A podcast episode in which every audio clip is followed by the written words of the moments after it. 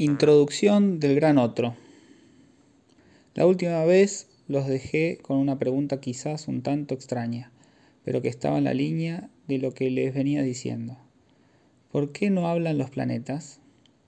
No somos en absoluto semejantes a planetas, cosa que podemos comprobar en todo momento, pero esto no nos impide olvidarlo. Permanentemente tendemos a razonar sobre los hombres como si se tratara de lunas calculando sus masas, su gravitación. No es esta una ilusión exclusiva de los eruditos, es especialmente tentadora para los políticos. Pienso en una obra olvidada y que no era tan ilegible, pues probablemente no era su autor quien la firmó. Se llamaba Mein Kampf. Pues bien, en esta obra del tal Hitler, que ha perdido mucho de su actualidad, se hablaba de las relaciones entre los hombres cual si fuesen relaciones entre lunas. Y estamos tentados siempre de hacer una psicología y un psicoanálisis de lunas, cuando para percibir la diferencia basta con remitirse inmediatamente a la experiencia. Por ejemplo, rara vez estoy contento. En la última reunión no lo estuve en absoluto, porque intenté volar sin duda demasiado alto, y estos aleteos tal vez no fueron lo que les habría dicho si todo hubiese estado bien preparado. Sin embargo, algunas personas benevolentes, las que me acompañan a la salida, me dijeron que todo el mundo estaba contento. Posición, supongo, muy exagerada. No importa, así me dijeron. En ese momento, por lo demás, no quedé convencido. Pero vamos, me hice esta reflexión. Si los otros están contentos, eso es lo principal. En esto difiero yo de un planeta. No es simplemente que me hago esta reflexión, además es verdad, lo esencial es que ustedes estén contentos. Diré aún más, al serme corroborado que estaban contentos, pues bien, Dios mío, me puse contento yo también. Pero de todos modos, con una pequeña diferencia. No del todo contento, contento, hubo un espacio entre ambos, en el lapso de darme cuenta de que lo esencial es que el otro esté contento. Yo habría seguido con mi no contento. Entonces, ¿en qué momento soy verdaderamente yo? ¿En el momento en que no estoy contento? ¿O en el momento en que estoy contento porque los otros están contentos?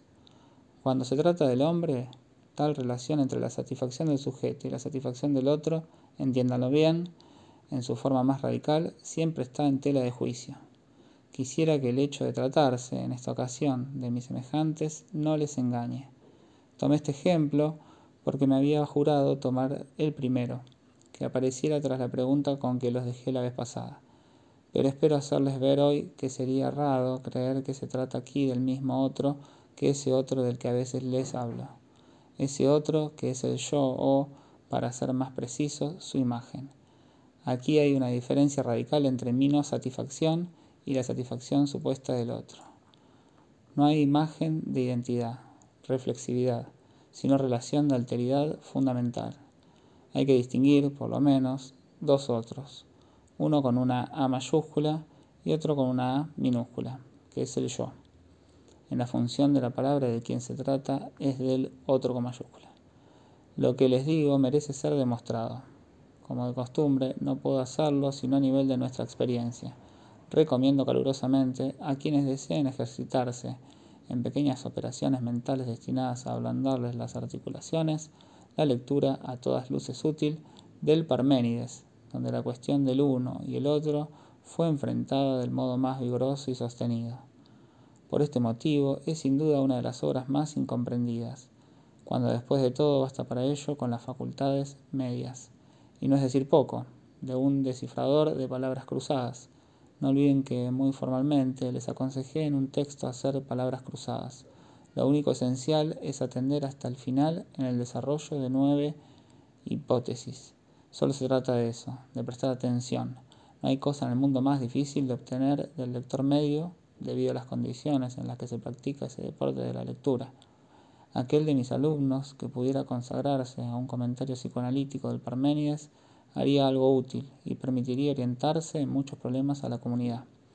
Volvamos a nuestros planetas. ¿Por qué no hablan? ¿Quién quiere articular algo? Sin embargo, hay muchas cosas que decir. Lo curioso no es que ustedes no digan ninguna, sino que no muestren darse cuenta de que las hay a montones. Si solo osaran pensarlo, saber cuál es la última de las razones no es demasiado importante. pero es seguro que si se intenta enumerarlas, cuando les pedí que lo hicieran, yo no tenía ninguna idea preconcebida sobre la manera en que eso se podía exponer. Las razones que se nos presentan están estructuradas como aquellas cuyo juego ya encontramos varias veces en la obra de Freud, a saber, las que evoca en el sueño de la inyección de Irma, a propósito del caldero agujereado. Los planetas no hablan, primero, porque no tienen nada que decir, segundo, porque no tienen tiempo, tercero, porque se los ha hecho callar. Las tres cosas son ciertas y podrían permitirnos desarrollar importantes relaciones respecto a lo que llaman un planeta. Es decir, eso que he escogido como término de referencia para mostrar lo que nosotros no somos. Le hice la pregunta a un eminente filósofo, uno de los que vinieron este año a darnos una conferencia. Él se ha ocupado mucho de la historia de las ciencias y formuló sobre el newtonismo las reflexiones más pertinentes y profundas que puede haber. Cuando nos dirigimos a personas que parecen especialistas, siempre nos decepcionamos, pero verán que yo no me decepcioné en realidad. La pregunta no pareció presentarle demasiadas dificultades. Me contestó, porque no tienen boca. En primera instancia me decepcioné un poco. Siempre que uno se decepciona, está equivocado. Nunca hay que decepcionarse de las respuestas que se reciben, porque si uno se decepciona, estupendo, prueba de que fue una verdadera respuesta es decir, aquello que precisamente no esperábamos. Este punto importa mucho para el problema del otro. Tenemos demasiada tendencia a dejarnos hipnotizar por el llamado sistema de lunas y a modelar nuestra idea de la respuesta sobre lo que imaginamos cuando hablamos de estímulo-respuesta. Cuando obtenemos la respuesta que esperábamos, ¿es de verdad una respuesta? He aquí otro nuevo problema, pero por ahora no me abandonaré a este pequeño entretenimiento. En resumidas cuentas, la respuesta del filósofo no me decepcionó. Nadie está forzado a entrar en el laberinto de la pregunta por ninguna de las tres razones que mencioné, aunque volveremos a hallarlas, porque son las verdaderas. También se puede entrar en él por una respuesta cualquiera, y la que se me dio es sumamente esclarecedora, siempre y cuando se la sepa oír. Y yo estaba en excelentes condiciones para oírla, porque soy psiquiatra. No tengo boca, Oímos esto al comienzo de nuestra carrera, en los primeros servicios de psiquiatría a los que llegamos como unos despistados. En medio de ese mundo milagroso nos encontramos con damas muy añejas, con viejas solteronas, cuya primera declaración ante nosotros es no tengo boca. Ellas nos hacen saber que tampoco tienen estómago y además que no morirán nunca. En síntesis, tienen una relación muy grande con el mundo de las lunas. La única diferencia es que para esas añejas damas, víctimas del llamado síndrome de Cotard o delirio de negación, al fin y al cabo es verdad. Están identificadas con una imagen donde falta toda ansia, toda aspiración, todo vacío del deseo, o sea, justamente lo que constituye la propiedad del orificio bucal. En la medida en que se opera la identificación del ser con su imagen pura y simple, tampoco hay sitio para el cambio, es decir, para la muerte. De eso se trata en su tema. Están muertas y a la vez ya no pueden morir. Son inmortales, como el deseo. En la medida en que aquí el sujeto se identifica simbólicamente con lo imaginario, realiza en cierto modo el deseo. Que las estrellas tampoco tengan boca y sean inmortales es algo de otro orden. No se puede decir que sea verdad, es real. No es cuestión de que las estrellas tengan boca. Y al menos, para nosotros, el término inmortal se ha vuelto, con el tiempo, puramente metafórico es indiscutiblemente real que la estrella no tiene boca, pero a nadie se le ocurriría pensar en ello, si no hubiera para observarlo seres provistos de un aparato de proferir lo simbólico, a saber, los hombres. Las estrellas son reales, íntegramente reales. En principio en ellas no hay absolutamente nada del orden de una alteridad a ellas mismas. Son pura y simplemente lo que son. El hecho de que las encontremos siempre en el mismo lugar es una de las razones por las que no hablan han observado que de vez en cuando oscilo entre los planetas y las estrellas. Esto no es casual, porque el siempre en el mismo lugar no nos lo mostraron primero los planetas, sino las estrellas. El movimiento perfectamente regular del día sideral es, con seguridad, lo que por vez primera permitió a los hombres experimentar la estabilidad del cambiante mundo que los rodea y comenzar a establecer la dialéctica de lo simbólico y lo real donde lo simbólico brota aparentemente de lo real, lo cual naturalmente no está más justificado que el pensar que las llamadas estrellas fijas giran realmente alrededor de la Tierra. De igual modo, no debería creerse que los símbolos han salido efectivamente de lo real. Pero no por ello es menos asombroso advertir hasta qué punto esas singulares formas fueron cautivantes, formas cuyo agrupamiento, al fin y al cabo, nada justifica. ¿Por qué vieron los humanos a la Osa Mayor como tal? ¿Por qué las Pléyades son tan evidentes? ¿Por qué se vio a Orión del modo en que se lo vio? Sería incapaz de decirlo. No creo que esos puntos luminosos alguna vez hayan sido agrupados de otro modo. Se lo pregunto. Este hecho no dejó de jugar su papel en las auroras de la humanidad, que por otra parte distinguimos mal. Esos signos se perpetuaron en forma tenaz hasta la actualidad, lo que constituye un ejemplo singularísimo de la forma en que lo simbólico atrapa. Las célebres propiedades de la forma no parecen en absoluto convincentes para explicar el modo en que hemos agrupado las constelaciones. Dicho esto, habríamos estado perdiendo el tiempo, pues no hay nada fundado en esa aparente estabilidad de las estrellas que encontramos siempre en el mismo lugar. Hicimos evidente un progreso esencial cuando nos percatamos de que había cosas que, por el contrario, realmente estaban en el mismo lugar, cosas que se divisaron, primero bajo la forma de planetas errantes, y nos percatamos de que no era solo en función de nuestra propia rotación, sino que realmente una parte de los astros que pueblan el cielo se desplazan y reaparecen siempre en el mismo lugar. Esta realidad es una primera razón para que los planetas no hablen, sin embargo sería un error creer que sean tan mudos. Lo son tan poco que durante mucho tiempo se los confundió con los símbolos naturales. Nosotros los hemos hecho hablar y sería un gran error no preguntarnos cómo es esto posible. Durante muchísimo tiempo y hasta una época muy avanzada, les quedó el residuo de una suerte de existencia subjetiva. Copérnico, quien sin embargo realizó un paso decisivo en la determinación de la perfecta regularidad del movimiento de los astros, pensaba todavía que si un cuerpo terrestre estuviera en la Luna, no dejaría de hacer los mayores esfuerzos por volver a casa, es decir, a la Tierra, y que, inversamente, un cuerpo lunar no pasaría hasta emprender nuevo vuelo hacia su tierra materna. Esto les prueba cuál largo tiempo persistieron estas nociones y que es difícil no hacer seres con realidades. Finalmente llegó Newton. Ya hacía un tiempo que esto venía preparándose. No hay mejor ejemplo que la historia de la ciencia para mostrar hasta qué punto el discurso humano es universal. Newton acabó por dar la fórmula definitiva alrededor de la cual todo el mundo ardía desde hacía un siglo. Hacerlos callar, Newton lo consiguió definitivamente. El silencio eterno de los espacios infinitos que causaba espanto a Pascal es algo adquirido después de Newton. Las estrellas no hablan, los planetas son mudos porque él se los ha hecho callar. Única verdadera razón, pues finalmente nunca se sabe lo que puede ocurrir con una realidad.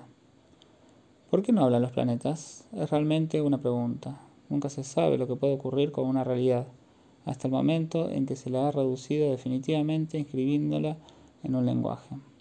Solo se está definitivamente seguro de que los planetas no hablan a partir del momento en que se les ha cerrado el pico, o sea, a partir del momento en que la teoría newtoniana produjo la teoría del campo unificado, y bajo una forma que se completó después, pero que ya era perfectamente satisfactoria para todas las mentes humanas. La teoría del campo unificado está resumida en la ley de gravitación, que consiste esencialmente en que hay una fórmula que mantiene todo esto unido en un lenguaje ultra simple constituido por tres letras. Las mentes contemporáneas opusieron toda clase de objeciones. Esta gravitación es impensable. Nunca se vio algo así. Una acción a distancia, a través del vacío. Toda acción, por definición, es entre términos próximos.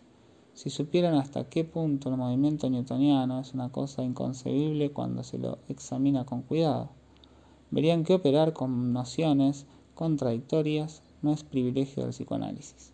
El movimiento newtoniano utiliza el tiempo, pero el tiempo de la física no inquieta a nadie, porque nada concierne realidades. Se trata de justo lenguaje, y no es posible considerar el campo unificado de otro modo que como un lenguaje bien hecho, una sintaxis.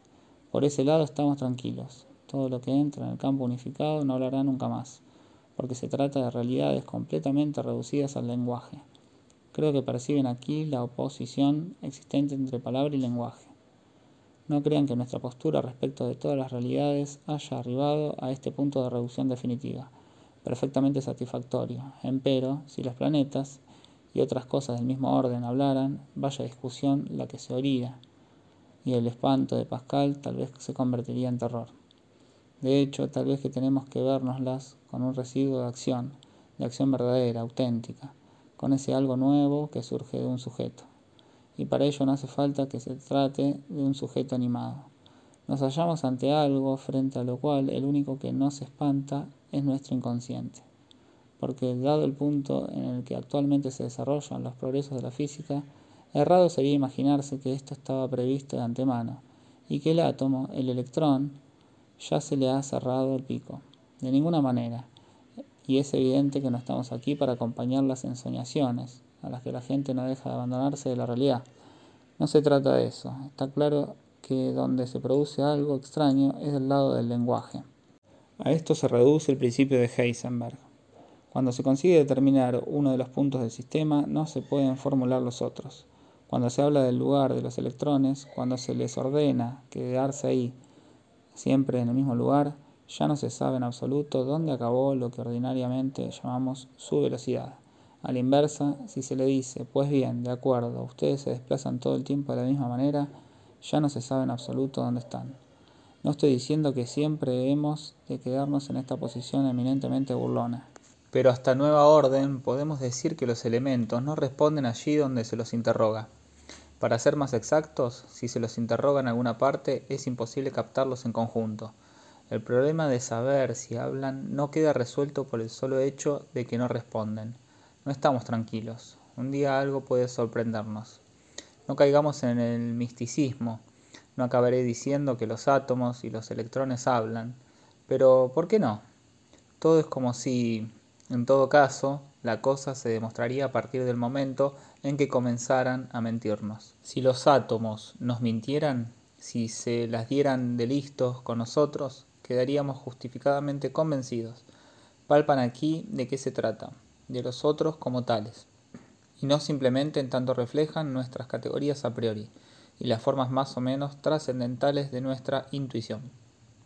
Son cosas en las que preferimos no pensar, si alguna vez empezaran a removérsenos dentro, miren a dónde llegaríamos. Ya no sabríamos dónde estamos, hay que decirlo, y en eso pensaba todo el tiempo Einstein, sin dejar de maravillarse, recordaba sin cesar que el Todopoderoso es un poquito astuto, pero de ninguna manera deshonesto. Por otra parte, esto es lo único que permite, porque aquí se trata del Todopoderoso no físico, hacer ciencia, o sea, finalmente, reducir al Todopoderoso al silencio. Tratándose de esa ciencia humana, por excelencia llamada psicoanálisis, ¿nuestra meta es llegar al campo unificado y hacer de los hombres lunas? ¿Acaso los hacemos hablar tanto solo para hacerlos callar? Por otra parte, la interpretación más correcta del fin de la historia que Hegel evoca es que se trata del momento en que los hombres ya no tendrán más cosas que hacer que cerrarla. Es esto retornar a una vida animal? ¿Son animales los hombres que acabaron no teniendo necesidad del lenguaje? Grave problema, que no me parece resuelto en ningún sentido. De todos modos, la cuestión de saber cuál es el final de nuestra práctica se halla en el centro de la técnica analítica. Al respecto se cometen errores escandalosos. Leí por primera vez un artículo muy simpático sobre lo que llaman la cura tipo, necesidad de mantener intactas las facultades de observación del yo. Lo veo escrito en negrita. Se habla de un espejo, que es el analista. No está mal, pero el autor lo querría viviente. Me pregunto qué es un espejo viviente. Si el pobre habla de espejo viviente es porque siente que en esta historia hay algo que cojea. ¿Dónde está lo esencial del análisis? ¿Consiste el análisis en la realización imaginaria del sujeto? El yo y el sujeto son confundidos y se hace del yo una realidad, algo que es, como se dice, integrativo, o sea que mantiene al planeta unido. Ese planeta no habla no solo porque es real, sino porque no tiene tiempo. En sentido literal, el planeta carece de esta dimensión. ¿Por qué? Porque es redondo. La integración es eso. El cuerpo circular puede hacer todo lo que se le ocurra, siempre queda igual a sí mismo. Se nos propone como meta del análisis redondear el yo, darle la forma esférica en que habrá integrado definitivamente todos sus estados disgregados. fragmentarios, sus miembros esparcidos, sus etapas pregenitales, sus pulsiones parciales, el pandemonium de sus egos fragmentados e innumerables. Carrera del ego triunfante, tantos egos, tantos objetos. No todo el mundo pone lo mismo bajo el término relación de objeto, pero abordando las cosas por el lado de la relación de objeto y de las pulsiones parciales, en lugar de situar esto en su lugar, en el plano imaginario, el autor del que hablo, y que en cierta época pareció prometer más, acaba nada menos que en la perversión consistente en situar todo el progreso del análisis en la relación imaginaria del sujeto con su diverso más primitivo.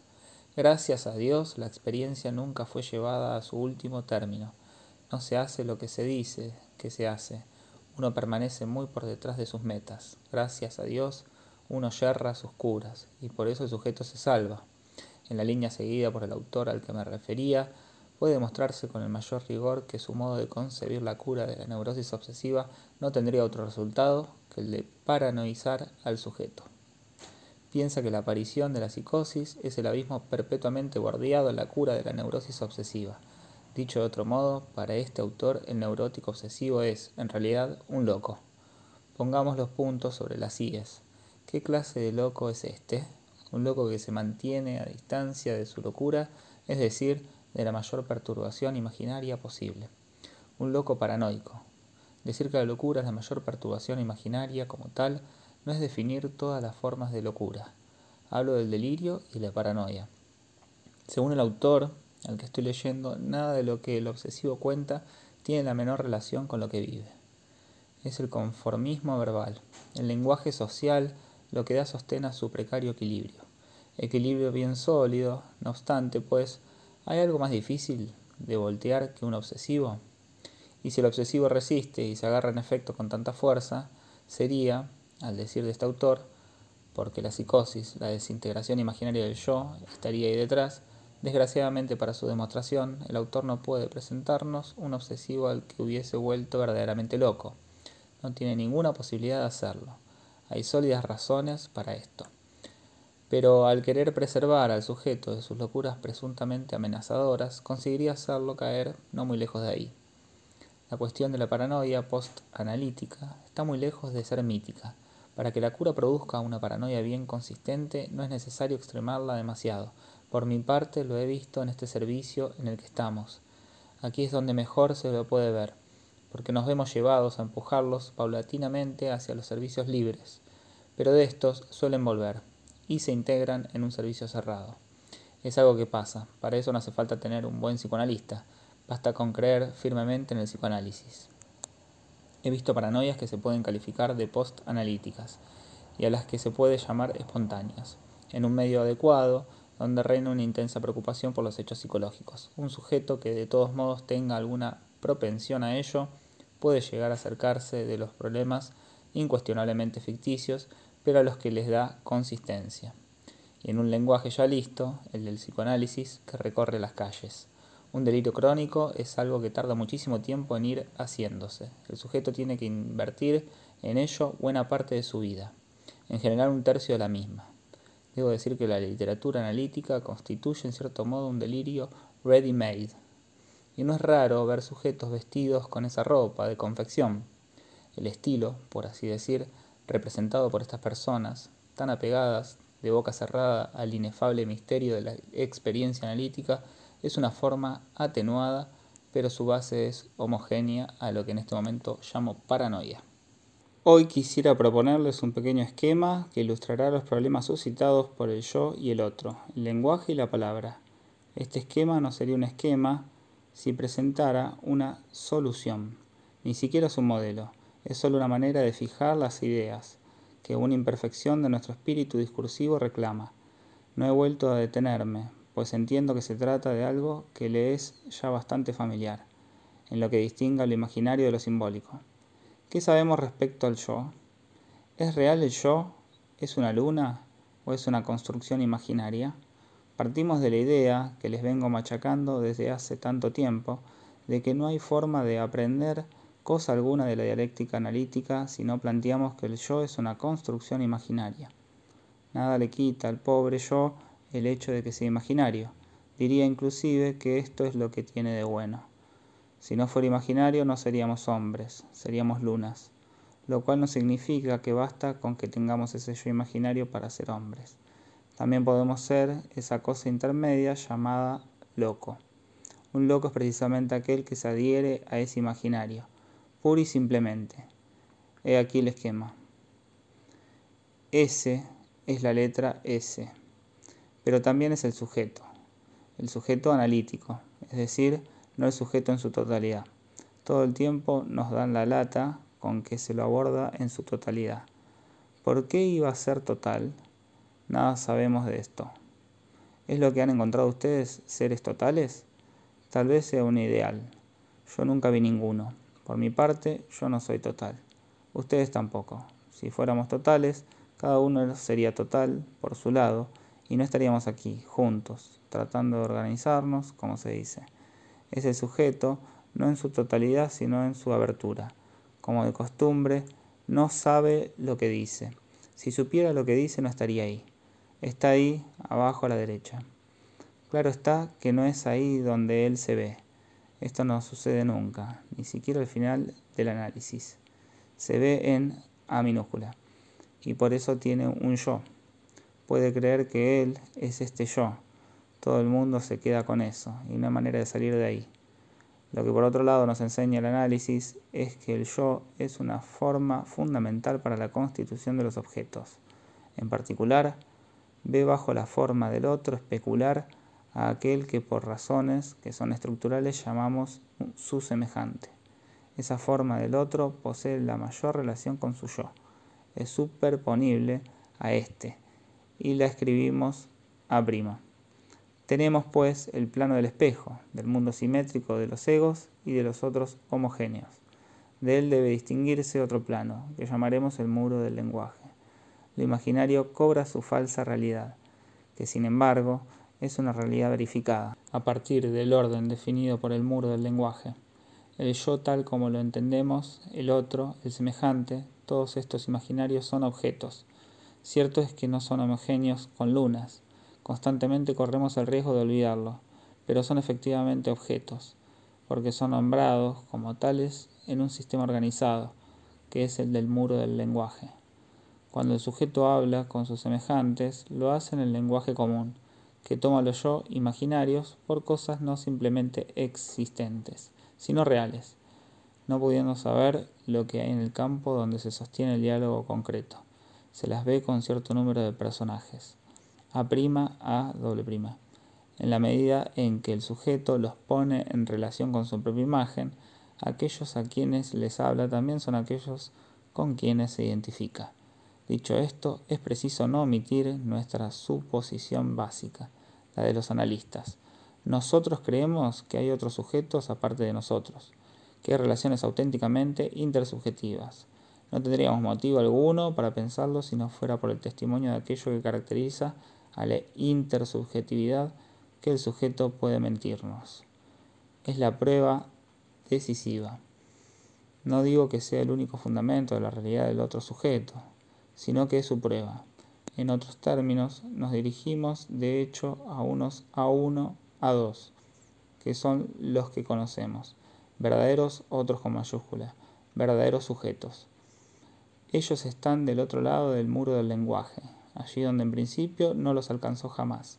Fundamentalmente a ellos apunto cada vez que pronuncio una verdadera palabra, pero siempre alcanzo a A', A doble prima por reflexión. Apunto siempre a los verdaderos sujetos y tengo que contentarme con sombras. El sujeto está separado de los otros con mayúscula, los verdaderos, por el muro del lenguaje. Si la palabra se funda en la existencia del otro con mayúscula, el verdadero, el lenguaje está hecho para remitirnos al otro objetivado, al otro con el que podemos hacer todo cuanto queremos, incluido pensar que es un objeto, es decir, que no sabe lo que dice. Cuando nos servimos del lenguaje, nuestra relación con el otro juega todo el tiempo en esa ambigüedad. Dicho en otros términos, el lenguaje sirve tanto para fundarnos en el otro con mayúscula como para impedirnos radicalmente comprenderlo. Y de esto precisamente se trata en la experiencia analítica. El sujeto no sabe lo que dice, y por las mejores razones, porque no sabe lo que es, pero se ve. se ve del otro lado, de manera imperfecta, ustedes lo saben, a causa de la índole fundamentalmente inacabada del urbil especular, que no solo es imaginario, sino ilusorio. Sobre este hecho se basa la inflexión pervertida que desde hace algún tiempo viene tomando la técnica analítica. En esta óptica se aspiraría a que el sujeto conglomerase todas las formas más o menos fragmentadas, fragmentantes de aquello en lo cual se desconoce, se querría que reuniese todo lo que vivió efectivamente en el estadio pregenital, sus miembros esparcidos, sus pulsiones parciales, la sucesión de los objetos parciales. Piensen en el San Jorge de Carpaccio zampándose al dragón, y en derredor las pequeñas cabezas decapitadas, los brazos, etc. Se querría permitirle a este yo cobrar fuerzas, realizarse, integrarse, el pequeñín. Si este fin es perseguido de manera directa, si se toma por guía lo imaginario y lo pregenital, necesariamente se llega a ese tipo de análisis donde la consumación de los objetos parciales se lleva a cabo por intermedio de la imagen del otro. Sin saber por qué, los autores que optan por esta vía llegan todos a la misma conclusión. El yo solo puede reunirse y recomponerse por el sesgo de semejante que el sujeto tiene delante de sí, o detrás, el resultado no varía. El sujeto reconcentra su propio yo imaginario esencialmente bajo la forma del yo del analista. Por otra parte, este yo no resulta simplemente imaginario, porque la intervención hablada del analista se concibe de manera expresa como un encuentro de yo a yo, como una proyección por el analista de objetos precisos. En esta perspectiva, el análisis siempre es representado y planificado en el plano de la objetividad. Lo que hay que procurar, como se escribe, es que el sujeto pase de una realidad psíquica a una realidad verdadera, es decir, a una luna recompuesta en lo imaginario, y muy exactamente, como tampoco se nos disimula, sobre el modelo del yo del analista. Existe suficiente coherencia como para advertir que no es cuestión de adoctrinar ni de representar lo que debe hacer uno en el mundo. Donde se opera es, obviamente, en el plano del imaginario. Por eso nada se apreciará más que lo que se sitúa más allá de lo considerado ilusión, y no muro, del lenguaje, la vivencia inefable. Entre los pocos ejemplos clínicos aportados hay uno breve muy gracioso, el de la paciente aterrada ante la idea de que el analista sepa lo que guarda en su maleta. Ella lo sabe y al mismo tiempo no lo sabe. Todo lo que puede decir es dejado de lado por el analista frente a esta inquietud imaginaria, y de pronto se comprende que ahí está lo único importante, ella teme que el analista le quite todo lo que tiene en el vientre, es decir, el contenido de la maleta, que simboliza su objeto parcial. La noción de la asunción imaginaria de los objetos parciales por intermedio de la figura del analista culmina en una suerte de comulgatorio, por emplear el título que dio Baltasar Gracián a un tratado de la Santa Eucaristía, en una consumación imaginaria del analista. Singular comunión, en la carnicería, la cabeza con el perejil en la nariz o incluso el pedazo recortado en el calzón. Y como decía Apollinaire en Les Mameles de Tiresias, Mangeles de Ton Analyse à la Meteme Sos, teoría fundamental del análisis, no hay una concepción diferente del análisis que permita concluir que este es algo diferente de la reconstitución de una parcialización fundamental imaginaria del sujeto. Esta parcialización existe, en efecto, es una de las dimensiones que permite al analista operar por identificación, dando al sujeto su propio yo. Les ahorro los detalles, pero es indudable que el analista puede, mediante cierta interpretación de las resistencias, mediante cierta reducción de la experiencia total del análisis a sus elementos exclusivamente imaginarios, llegar a proyectar sobre el paciente las diferentes características de su yo de analista. Y Dios sabe que ellas pueden diferir, y de una manera que reaparece al final de los análisis. Lo que Freud nos enseñó es exactamente lo opuesto. Si se forma analista es para que haya sujetos tales que en ellos el yo esté ausente. Este es el ideal del análisis, que, desde luego, es siempre virtual. Nunca hay un sujeto sin yo, un sujeto plenamente realizado. Pero es esto lo que hay que intentar obtener siempre del sujeto en análisis. El análisis debe apuntar al paso de una verdadera palabra, que reúna al sujeto con otro sujeto, del otro lado del muro del lenguaje es la relación última del sujeto con un otro con mayúscula verdadero, con el otro con mayúscula que da la respuesta que no se espera. que define el punto terminal del análisis. Durante todo el tiempo del análisis, con la sola condición de que el yo del analista tenga bien no estar ahí, con la sola condición de que el analista no sea un espejo viviente, sino un espejo vacío. Lo que pasa, pasa entre el yo del sujeto, en apariencia siempre habla el yo del sujeto y los otros. Todo el progreso del análisis radica en el desplazamiento progresivo de esa relación, que el sujeto puede captar en todo instante, más allá del muro del lenguaje, como transferencia, que es de él y donde no se reconoce. No se trata de reducir, como se escribe, esa relación, sino de que el sujeto la asuma en su lugar. El análisis consiste en hacerla tomar conciencia de sus relaciones, no con el yo del analista, sino con todos esos otros con mayúsculas que son sus verdaderos garantes y que no ha reconocido. Se trata de que el sujeto descubra de una manera progresiva a qué gran otro se dirige verdaderamente aún sin saberlo y de que asuma progresivamente las relaciones de transferencia en el lugar en que está y donde en un principio no sabía que estaba. A la frase de Freud, Wo es war soll ich werden, puede dársele dos sentidos. Tomen a este es como la letra S Allí está, siempre está allí. Es el sujeto. ¿Se conoce o no se conoce? Esto ni siquiera es lo más importante. ¿Tiene o no tiene la palabra? Al final del análisis es él quien debe tener la palabra y entrar en relación con los verdaderos, otros con mayúscula. Ahí donde el es estaba, ahí el ich debe estar. Es ahí donde el sujeto reintegra auténticamente sus miembros disgregados y reconoce, reunifica su experiencia. En el transcurso de un análisis puede haber algo que se forma como un objeto, pero este objeto, lejos de ser aquello de que se trata, no es más que una forma fundamentalmente alienada. Es el yo imaginario quien le da su centro y su grupo, y es perfectamente identificable a una forma de alienación, pariente de la paranoia.